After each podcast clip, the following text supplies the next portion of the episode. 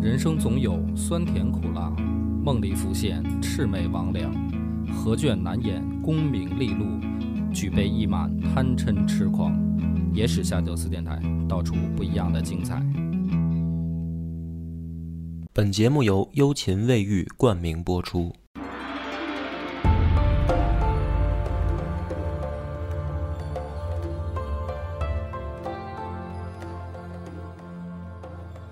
大家好，欢迎收听《野史下酒》，我是主播恶霸波。广斌，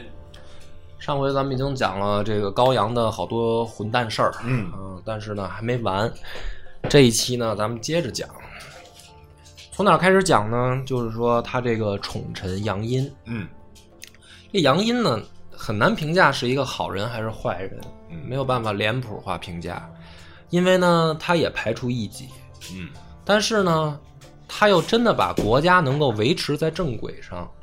而且呢，他也救人。嗯他当时知道高阳现在已经这个属于跟疯子差不多的状态失去理智了啊，于是呢，他就专门啊从牢里面调出来了一批犯人。这批犯人有一个专门的名字叫“共狱囚”，囚犯的囚，供给的供啊，然后狱就是那个驾驭的狱，共狱囚就是给皇帝用的囚犯。嗯就是大哥，只要什么时候想弄死人了，你别瞎弄，别弄自己亲戚，别弄大臣，你弄这些囚犯，嗯就是杀人解气、过瘾什么的，这行，就专门干这个事儿，避免大哥胡乱的去杀朝臣嘛。但是这个时候呢，也有有骨气的朝臣，比如说其中有一个呢，参军叫裴卫之，前天就上书就骂高阳，骂皇帝，啊，骂的是什么意思呢？就是说你昏庸无道。嗯然后呢，这个高阳就要宰了这个裴卫之，杨殷就跑过去说啊，说你要是杀了他，你就上当了。嗯，说为什么呢？说这个就图一死，对书生就图一死，留名青史。嗯结果高阳呢就信了，嗯就真的不杀，没杀这个裴卫之。相当于杨殷也用这样的办法呀，就是能救几个救几个，就只要他不不是他想排挤的人，他也救嗯 啊。他也知道高阳这么杀人不对。还有一次呢，这个就是御史叫李吉，有一次呢，这个高阳也是也抽风啊，问李吉说：“你觉得我当皇帝当的怎么样？”李吉说：“你啊，还不如桀纣呢。”啊，这骂的更狠，啊，对，上古昏君嘛，你说你还不如桀纣呢。高阳就生气了，就说把他给我捆起来，然后呢，就是浸水笼，就是搁水里胖泡着，然后再提起来，就是憋死你嘛。搁近一会儿呢，提起来说那个，我再问你一遍，你对我的评价有没有改观？还是这话，你还不如桀纣呢。连续啊，这么来来回回泡了他四次，这李吉也不改口，就是你就是不如桀纣。最后呢，高阳乐了，哎，说那你比比干他们强， 就是你敢说真话呀？说行吧，那个你走吧，我我不我不难为你嗯，啊、就是他这个神智，就是反正呃这个喜怒无常啊，喜怒无常，时好时坏。这个过几天以后呢，李吉又又抽风，还还想劝，嗯就是说你不是既然对我看来是没有杀心吗？嗯那我试试能不能劝你啊？有一回呢，上朝李吉刚想站出来说话，还没说呢，高阳说把这孙子推出去腰斩 了。就这回连话都不让你说，啊你是不是又想骂我？你没有机会了，兄 弟啊！推出去腰斩。北齐的这个朝臣啊，相当于人人自危，就是他杀不敢说人话不需要理由，有的时候你可能骂他了，你也没事儿；有的时候你还没说话呢，他就想弄死你，这玩意儿就摸不着脉。所以呢，渐渐的，北齐的大臣呢都不说话了。肯定没人说话了呀，对，就是现在我也不招你啊。反正呢，他这个官员啊也挺逗，反正就在高阳这一朝呢杀了不少，但是呢提拔了不少，嗯，就是人员流动率还挺大，而且呢名额还有增加的趋势。哦，对，就是他的官员还越来越多，嗯，但是都不说话。所有大事儿小事儿呢，都是杨殷处理。嗯杨殷呢也挺高兴，杨殷的意思就是说，正好大哥不管事儿，我可以实现我的这个政治抱负跟政治理想，我把国家治理的井井有条。他成一个实际上的皇，哎，名义上的那种宰相，但是比宰相感觉权力还要更大。但是他又没有造反的心，反正对就是他，你要说他是一权臣吧，倒也不是，因为那种权臣到最后呢，肯定是说看着皇帝不行了就篡位。嗯，杨殷还真没有，他就是好好的想当一臣子。但是呢，他这个事儿呢也挺逗，就是说大臣不说话，但是他们家的人就忍不住了。大哥这么胡闹下去，咱们这个等于皇皇族的这形象往哪儿搁呀？这哪有这么胡闹的皇帝啊？当时呢，有一个人，常山王高演，这个人呢是排行老六，而且不但是跟高阳是兄弟，而且还是同母兄弟，啊，就等于一个妈生的。呃，他之前那些兄弟说是都同一个嗯一爹，母一母，对，但是不一定是同一个妈。这个高演呢，不但是一个妈，而且天性聪明，嗯，然后为人正直，就是属于也是好苗子，而且呢，据说还用情专一，嗯，就是完全是一个好男人。就是你别说老老高家，就是高欢生的这几个儿子啊，其实都不错，嗯，没有什么特孬的。这个高演呢，一想，就是说大哥不是二哥啊，这么闹下去也不是个事儿，说咋办呢？他这个曾经呃，他是担任这个大司马、录尚书事这些要职的人，那就忍不住最后说，如果别人都劝不动，我作为他就是异母同胞的弟弟，嗯，我有责任最后站出来劝他。于是呢，这个高演有一回就跑到高阳面前啊，跪下了以后就直接就哭，嗯，就啥也不说，就是哭。高阳呢也被他哭的都慌了，就是说弟弟你怎么了？高岩也不说别的，就是哭。高阳呢也不是傻子，就是明白嘛，就是说弟弟心疼哥哥，所以他哭嘛，他就是觉得啊，我这个皇帝干成这样，弟弟已经看着觉得看不下去了，但是他也知道说呃也不能说什么，知道我这脾气，所以高阳也不傻，他明白了，他就把高岩给扶起来，说你放心，我以后肯定不喝了。 啊，说对，是不是特胡闹？就是说我肯定，我以后戒酒，我肯定不喝了。然后呢，高演呢，就是说说哥啊，就是说我也是为了你好，我我也没说什么嘛，啊，反正你也明白，就我也就不多说什么了。反正就但愿你能有一好身体吧，啊，然后就回去了。回去以后，反正过两天这个高阳也没坚持住，啊，这个接着又又喝上了。我觉得他可能已经是有点那种酒精成瘾了。酒精中毒了，感觉是，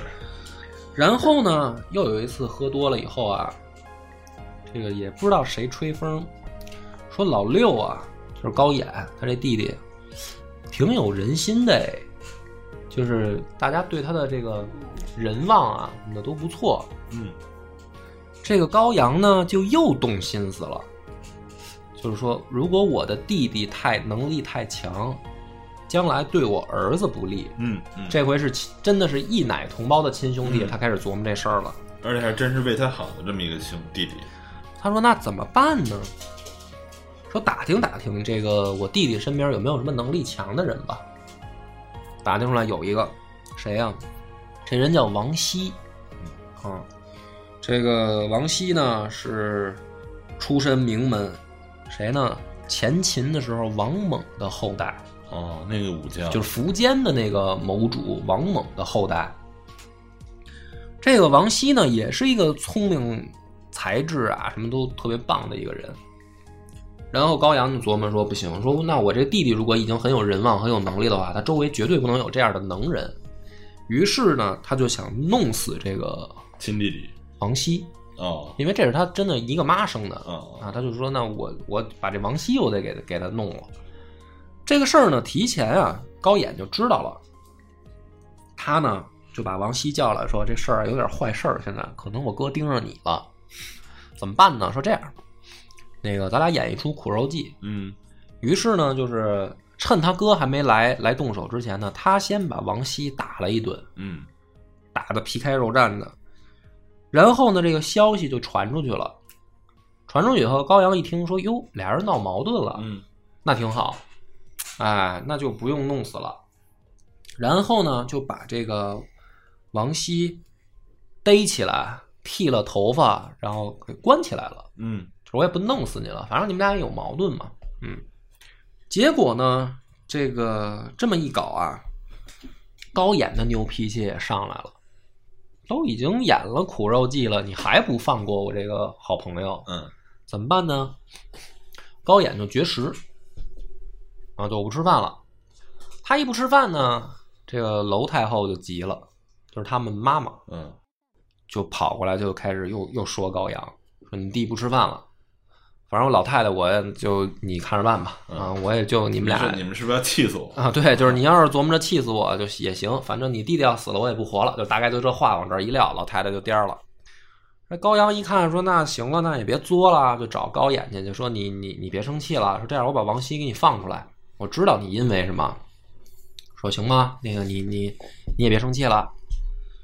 这个高演一听呢，说行，那只要你把王熙放回来，那我我我也我也没什么别的想法。于是呢，就试着啊，最后再劝了一次哥哥，说你也别多想，我就觉得啊你这个老喝酒的确对你身体也不好，你就是不想别的，你想想咱这大侄子呀，就是你儿子嘛。嗯高阳呢，清醒的时候啊是真明白，是喝多了以后是真混蛋，反正最后呢这事儿啊，他说行，弟弟我不喝了吧，不喝不喝的，然后自己准备这个回去啊，准备戒酒。嗯当这然是第三回，第三回啊当然我也给他数着呢，这是第也三回也没戒了，过两天就又喝上了。那咱们就别老说他这车轱辘话了，说说他这儿子高阳呢，他儿子看着自己有这么一个爹，什么什么样儿，什么感觉？呃，就他儿子啊叫高音，嗯，然后史书上说呢是喜好儒学，举止斯文，嗯这么一个孩子，年纪也不是很大。说高阳呢，不止一次的呀，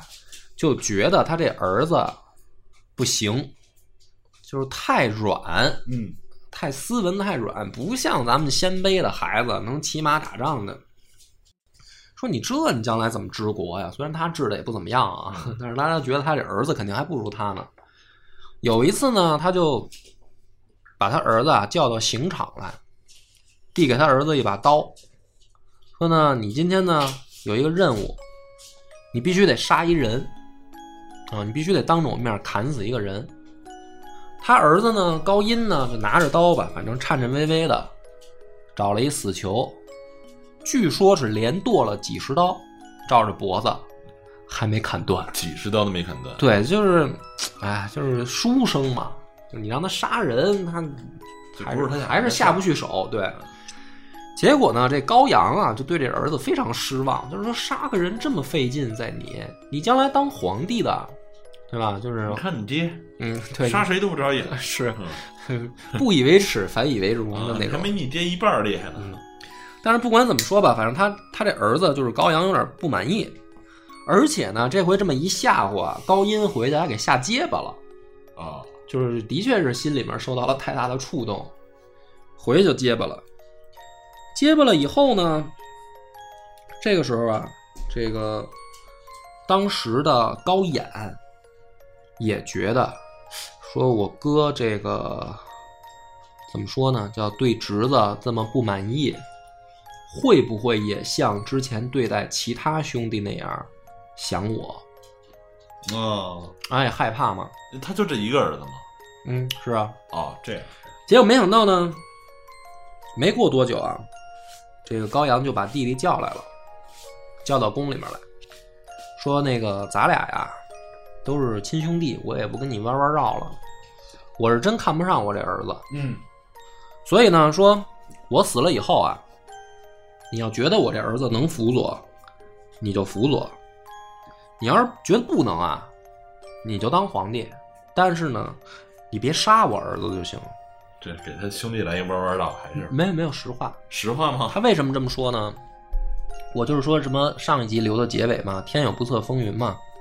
人有旦夕祸福。就照他这样天天酗酒、嗑药、开裸体趴啊，这扛不住几年，他身体不行了。他能扛三四年已经很不容嗯易了。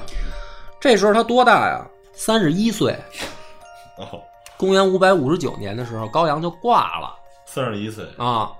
他那番话就是在他临死前跟高演说的，他知道自己身体不行了。所以呢，这个事儿吧，就是你评价高阳这个事儿就挺逗。他呢，绝对不是一个就是说傻子，你从他前面的事儿就对可以感觉对出来。他死的时候，这岁数也绝对不到有些皇帝说到了晚年昏庸，对三十一岁嘛，你想也是正当壮年的时候。对，那他为什么会前后有如此之大的差别？就是不管从行为处事啊，还是脾气秉性啊，其实有一个是就是讲高阳高阳之前我就点出来的很简单的一个点，就是那个分水岭，我觉五得百五十六年十万大兵败军，对兵败南朝这件事儿，这是因。然后酒精呢，这个我觉得可能是一个导火索对，嗯，为啥呢？就是一个人啊，不怕你有志向，或也不怕你有野心，不怕你有抱负。但是这种人，我说他可怕就在于，如果有一天他知道自己的这个理想也好、抱负也好实现不了的时候，越有能力的人，对于他来说啊，他人生没目标了。就对于高阳这样的人来说，他原来有目标啊，他想说我怎么能活下来，是吧？我怎么能从我哥的手里面活下来？然后我怎么能把我哥干掉？然后我当上了皇帝以后，我要怎么样，对吧？我能够超越我爹，我能够统一北方也好，还是统一天下，对吧？但是呢，没想到最后这个希望破灭了。嗯，所以可能高阳就陷入了一种就是没有人生目标了，就越有能力，越碰到这种时候，他越越颓，就是没经，可能这个挫折太大了，所以就开始自自我放逐。嗯，他这种行为就叫自我放逐，就是说白了，没有什么事儿能提起兴趣的话，就作呗，就是活着。他啊在嗯反正他有权利嘛， 反正他已经到顶点了，他已经是皇帝了，然后就那就我就可劲儿作呗。所以他一作呢，就三十一岁就就死了。死了以后呢，他有谥号，就是文宣帝，嗨啊，兄弟，齐文宣帝，就是说的高阳。他的葬礼上啊，除了杨殷一个人痛哭流涕，剩下没有人哭，嗯都觉得死的好，早就该死。嗯，就是所有的人都不替高阳可怜，就只有杨殷一个人哭。但是呢，咱们的故事还得接着讲。高阳死了以后呢，那个弄了四个就是辅政大臣、嗯，托孤大臣，托孤大臣，这四个人呢，开封王杨殷、平秦王高归燕，嗯就是举报自己养父那个，嗯还有侍中晏子宪和黄门侍郎郑仪这四个人组成了辅政的阵容。嗯那你也可以听出来，就是一武三文，嗯，除了那个高归燕是武将以外，其他三个都是文官。高殷继位了以后呢，这个杨殷给他儿子设计了一个怎么说呢，保护网，就是说只要我们四个辅政，保证你的江山这个能稳固。那么杨殷先设立了一个最大的政治敌人，就是他那个六弟高演，嗯就是因为又有能力，嗯又有又有人望，然后太子又弱，所以这个时候呢，杨殷就开始排挤高演和高湛，先把高演呢升为太傅，然后把高湛升为太尉。就是太傅跟太尉这两个听起来是已经是位列三公啊，也不错啊。嗯，就是，但是实际上是俩虚职，就是排除排除你们俩出这个政治中心。嗯啊，然后由我们四个辅政大臣呢保着太子，也就是小皇帝。但是杨殷这么一做呢，导致高演很警惕，嗯就是我哥虽然不弄我，但是这个杨殷这现在就是奔着权臣发展啊，嗯是吧？他是不是想篡位啊？他这么排斥我们高家人，于是呢，这个时候高演准备先做一手防守动作，嗯就是别到时候你杨殷弄我。在这个时候呢，高演就开始搞串联，先找谁呢？胡律金、贺拔仁这俩名字已经很久没出现了，嗯但是呢，你听这名字你就知道，这个是鲜卑贵族里面的，就是怎么说呢，老牌儿的这个老老臣嗯啊。这个高演找到胡律金跟贺拔人了以后呢，就说说你看现在吧，这个朝中啊，汉臣当道，说咱们这些鲜卑贵族反而被排挤。胡律金跟这个贺拔人一听呢，说对呀，我们早就心里窝了口气了，说哎呀，先帝那会儿就不明白，说到现在晚了，你说让这帮汉人窜到头上来了，说这哪行啊？这天下以后啊，这个还不让他们都都都都说了算了，说这肯定不行。说但是咱怎么办呢？肯定得拉拢啊，四辅政大臣里面，其中这个就是分裂他们。嗯说他们想拉拢谁呢？想拉拢这个高贵燕，嗯，毕竟首先毕竟姓高嘛，对你甭管是不是养子，毕竟姓高。而且呢，高贵燕掌握着禁军，哦，就是你要是不管是搞政变也好，还是你想你想弄谁吧，你是手里面你谁控制着禁军，谁是那个最后关键的筹码嘛。嗯，说看看能不能把高贵燕的工作说做通了。高演还没动手呢，高贵燕自己就找上门来了，就是说我我听你的啊，啊，大哥，我我觉得我我我跟你穿可以穿一条裤子。这个事儿就很有意思了，就是高贵燕为什么主动上门呢？实际上他也是想做一次政治投机，就是他也觉得站站队了，就是就是你站队嘛，就是你如果有一天杨殷跟这个高演两个人掐起来嗯，谁能赢谁不能赢的问题嘛。对，所以高归燕呢还不满足于做四辅政大臣，掌握着禁军就完了，他还想往上走。于是他决定跟着高演做一波政治投机，他也抿出味儿来了。嗯，因为杨殷老是不停的排挤高演，而且他也知道自己手里的政治筹码，对，杨殷这个时候在干嘛呢？他先试图啊调王熙为并州长史，就是把高演手下的这个调走调走，然后也想把这个等于高演手下的其他人都调出中央。嗯，这个时候呢，这就开始政治博弈了。高演自己主动上书说：“我想出镇晋阳。”嗯但这个动作呢，其实你看起来说好像你把我外放了吧，实际上晋阳是高欢起家的地方，也是北齐的军事重镇，嗯就那儿有兵。这个时候，杨殷也不傻，就是你少来这套，不行，不允许。你的武将可以出去，对但是你得在，对，但是你必须得在这个京城待着啊。这个时候呢，两方呢就这么在博弈的情况下呢，倒也没有个擦枪走火，就是还维持着一个平衡。其实对于朝政来说呢，也不错。可惜呢，这个杨殷就是太有政治理想了，他知道高阳在世的时候啊，乱封了很多官爵，嗯他自己都是王爷，啊，他还是一外异姓王异姓王，就是他知道高阳封了好多乱七八糟的官爵。那么你要想让国家变得更好呢，你得裁撤官员，嗯他自己先领头，他先把自己的这个开府仪同三司的这个特权给取消了，然后呢，归还自己开封王的爵位，就是我我不当了，我以我作则，然后在朝中开始大量的裁撤官员，就的确是一些没必要的人或者爵位。他这么一搞，真的就给了高演机会了。嗯，就是虽然杨殷这么做是为了国家好，当然树敌太多了，但是树敌太多，反而把很多人推到高演那边去了。嗯嗯这么一搞的情况下，最后高演决定动手。嗯动手之前呢，其实两边呢有阵营，什么阵营呢？领军大将军叫可朱浑天，鲜卑的勋贵，哎嗯这也是唯一一个站在杨殷这边的鲜卑勋贵。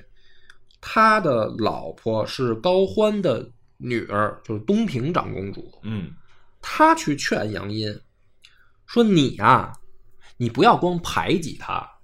你要么你就弄死他。 哈，”好像也挺政高治的。斗争一定要狠，对，就是他那意思，就是说政治斗争你不要那么手软。嗯你你既然两边现在在朝堂上经常擦枪走火的，互相拉拢嘛，那你干脆你趁着优势你把他弄死。还有像呢高音的老师，也就是现在小皇帝的老师啊，侍中宋钦道也是这个意见，就跟这个大将军朱可朱浑天的意见一样，就是说你要么你就把高演弄死。可是呢，四个辅政大臣里面的另外一个就是晏子宪认为，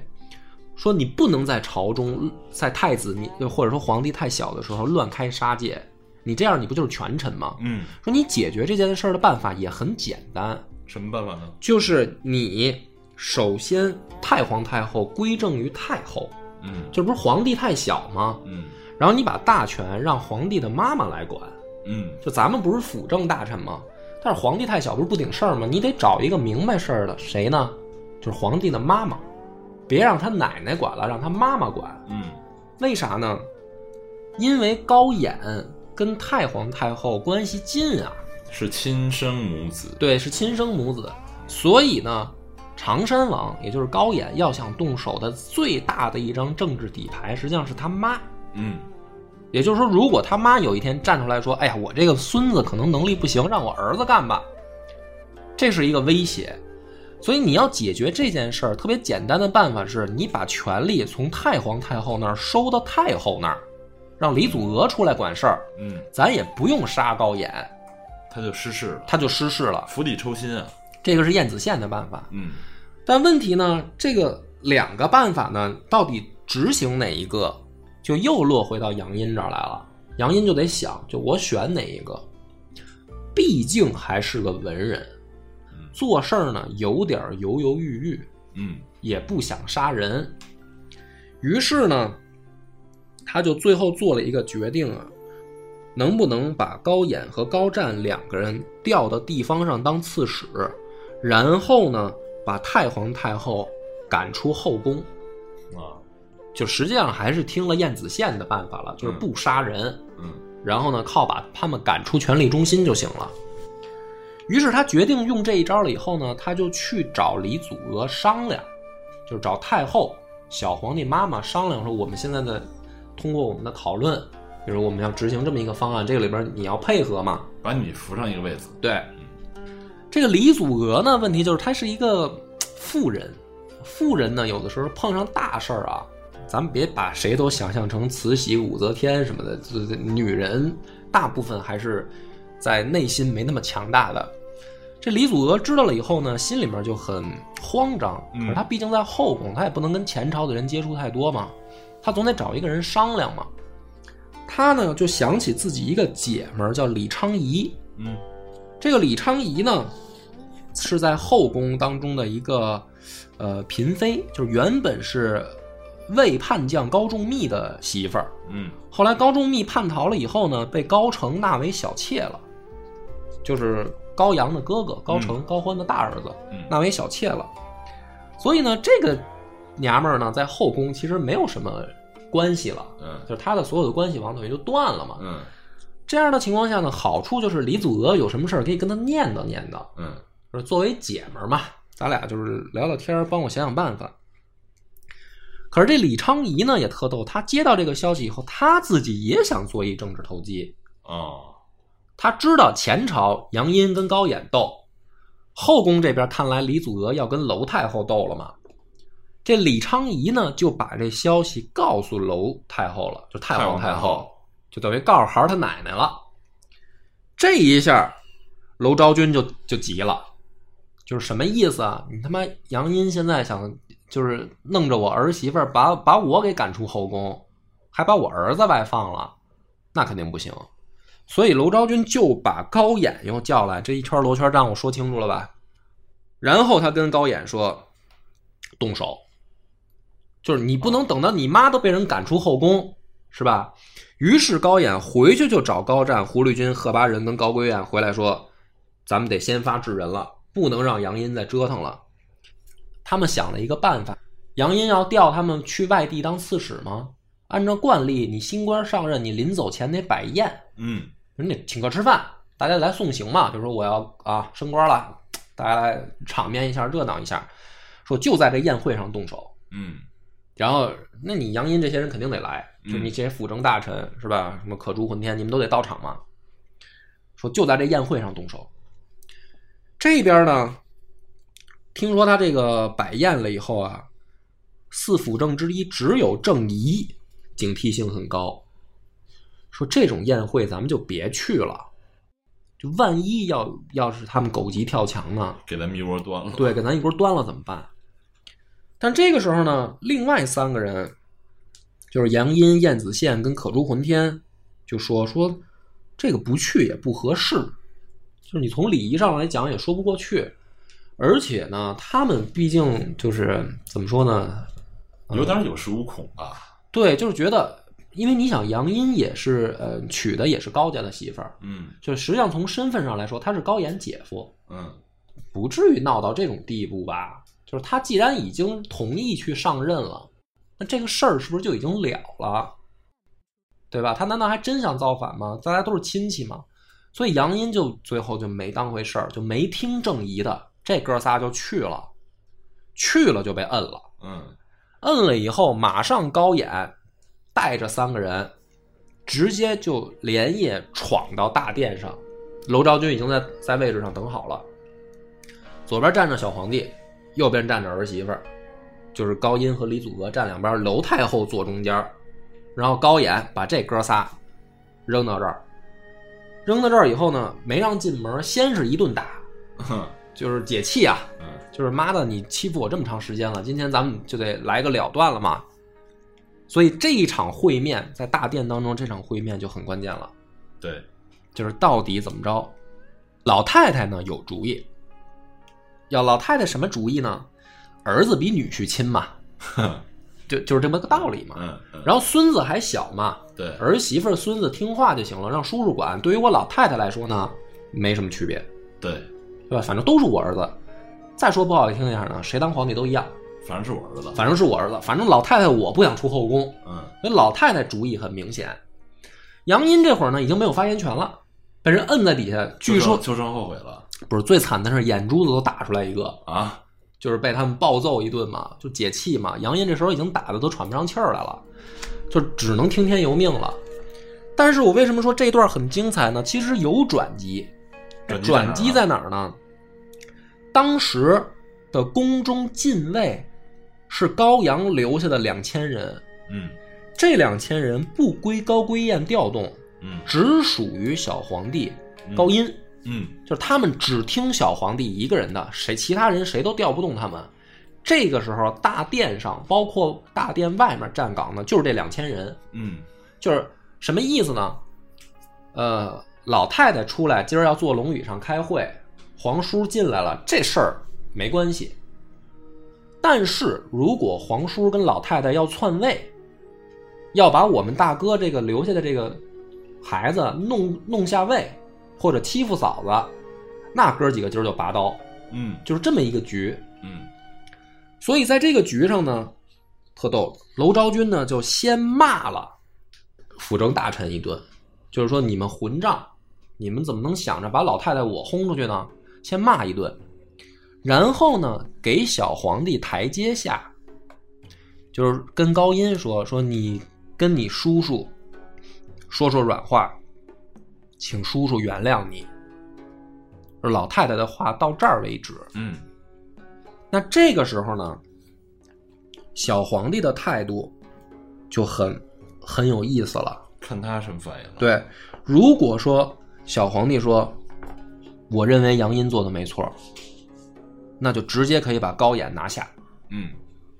但如果这个时候顺着老太太这个话，假如说皇帝向高演低头，那杨殷这帮人就死定了。这个时候大家都知道这个局已经很关键了。当时呢，这个侍卫长啊，对皇帝是忠心不二的，叫俄永乐。这俄永乐呢，知道这话已经赶到这儿了以后，手握着刀，两个眼睛直直的盯着小皇帝高音，就是你下一步的话，你说什么我干什么。然后呢，这个小皇帝十六岁的高音低着头，一句话不敢说，嗯就是奶奶骂了我一顿，叔叔呢在底下俩眼盯着我，李祖娥在旁边也不敢说话。嗯老太太娄昭君就说了，把这些叛贼拿下，就是把辅政大臣他们拿下。呃，俄永乐还不动，因为他只他等听皇帝的他只听皇帝的，他还俩眼睛盯着。结果呢，这小孩就还是不敢说话，嗯就等于第二次了。然后娄昭君就急了，说：“怎么着？你们想就是指着这帮侍卫说，你们想叛变吗？就是你们想造反吗？”这个时候，俄永乐已经忍不住了，就问皇帝说：“陛下，你请给个命令吧。”小皇帝那个最后的意思就是说：“叔叔，天子之位，你要想拿去，你拿去便是。哦，”最后，小皇帝还是认怂了，就你只要不杀我，你要想当皇帝，你你是我叔叔，你拿去就拿去吧。然后这帮侍卫一听大哥这么说，那就撤吧。那皇帝都发话了，于是呢，这时候高岩也不客气，直接让侍卫先先退出去。等这帮侍卫一离大离开大殿的范围，高归燕的人就动手了，直接把这两千个侍卫宰了。哦，就是你就别再想翻盘了。嗯，然后呢，把杨殷、燕子宪这帮人全部弄死。这整个一场政变搞完了以后，高演不就已经是大权在手了吗？老太太娄昭君呢，这个时候只提出了一个要求，就是你要想当皇帝可以。他跟他这小儿子就说说你要想当皇帝可以，你只答应我一个条件，就是你不允不能弄死我孙子。嗯嗯就是作为老太太来讲，这个事儿很清楚，我孙子也没想跟你争，嗯，你要想当你就当，但你就最后一个底线不能突破，你不能把这小孩儿弄死嗯啊！当然，嫂子你也不许弄死。嗯然后呢，高演同意了，说这肯定没关系嘛，就是都是自家人，这侄子我也看得出来是一老实孩子，说那行。于是，在这样的情况下，废高殷为济南王，然后高演自己登上皇位了。哦，就真的篡位了，就叫篡位了，其实就篡是位就是靠政变篡位了。篡位，这个高音退位以后，高演上了位，开始还不错，呵嗯，后就是还跟自己这兄弟王熙啊什么的商量，咱们这个天下大事儿该怎么办呀？朝政应该怎么能搞回正轨？实际上也没脱轨，就是刚开始还不错。甚至呢，当时的人都说啊，说陛下您管什么事儿管得太细了，就不像个天子了。啊，就什么事儿你都亲自管。而且呢，这个高演的确也是一个就是文治武功都不错的皇帝，呃，处理朝政呢很很有建树，而且还亲自率军出去讨伐库莫西，据说还缴获了七万头羊回来，而且野心勃勃的也想统一北方。直到有一天呢，喝了酒了，也没喝酒啊，有术士说说邺城有天子气，啊，然后这个高演就想，说，什么叫有天子气？落在谁身上啊？邺城到底有谁呢？有高音啊，啊、就是他这个侄子嘛。侄子，这个时候呢，高归燕站出来说：“你既然已经做了，你就要斩草除根。”为什么高归燕这么说呀？说白了，如果高音长大了，肯定要报复自己。就是我是先帝留下来辅佐太子的四大辅臣之一，结果我帮着叔叔篡位了，太子一天不死，我这一天不能消停。嗯，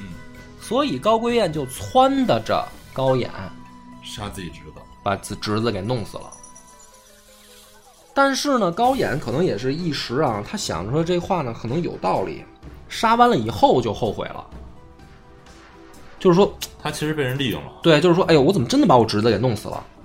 然后呢，据说高演陷入深深的愧疚，直到有一天，娄昭君听说儿子啊最近心情不好来看他，看他的时候就问说：“我孙子现在怎么样了？”老太太这会儿还不知道，老太太还不知道。嗯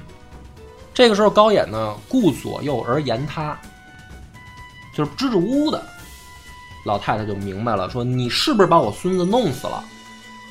然后高演这个时候说，是。老太太大骂他一顿，拂袖而去，就说你当时答应我了，你当皇帝就当，但是你不许杀这孩子，你为什么打破这誓言？所以高演从这时候开始陷入了一个深深的自责，就是他自己真的很自责，因为他其实他不是一坏人，我觉得很自责。这种自责甚至导致什么呢？身体也不行了，然后他也挺逗，他也没酗酒，他也没嗑药，可能就是心理压力太大了。他这会儿也就三十左右吧，哦对，也不大，二十七还不到三十。啊，然后过几年身体真不行了以后呢，他也把他弟弟，就是高湛，老九叫来了，他就说了一句话，说我要死了呢，你当皇帝，但是我也只有一个要求，就是别学我一样，嗯，你别像我一样把我哥哥的孩子宰了，你要是当了皇帝，你别动我儿子。嗯，然后没过多久，二十七岁的高演也死了。也是短命。也短命。那么这高湛上位了以后呢，就发生了什么？欲知后事，且听下回分解。我们的微信公众号叫“柳南故事”，柳树的柳，南方的南。柳南故事每天都会有一档音频节目更新，这档节目在其他任何音频平台是听不到的，微信专属。如果还没听够的朋友，欢迎您来订阅关注。